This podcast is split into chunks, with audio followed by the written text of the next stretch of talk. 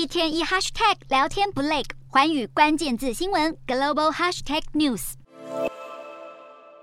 客人淡定地坐在淹没了一半的面摊，一边吃着面，一边喂着脚边的鱼群。这是位在泰国中部佛统府的一家面摊。自从九月的诺卢台风袭击东南亚，加上每年雨季的大量降雨，泰国各地至今仍饱受淹水所苦。然而，这家在河边营业超过三十年的面摊，即使水位几乎要淹到客人的膝盖，生意似乎完全不受影响。反而以能够一边吃面一边喂鱼作为吸引顾客的卖点。原以为淹水灾情会影响面摊生意，没想到客人还愿意来访，让老板感到相当意外。不过，他也指出，这次的水灾确实是这十年来最严重的一次。根据泰国内政部讯息，全国二十七个府在诺鲁台风过境后，仍面临间歇性洪水，影响超过二十二万个家庭。其中，泰国著名古城景点大城的居民已经受不了每年一再受到水患残害，呼吁政府应该有所行动，将多余的水引流到其他地区。不止泰国遭遇水患灾情，越南近期也因为青台桑卡的袭击，中部城市岘港迎来近三十年来最严重的洪水。当地民众表示，大雨才下不到十分钟，积水就高达一点五公尺，道路几乎淹成小河，机车骑士都难以通行，数百辆车还因此受损。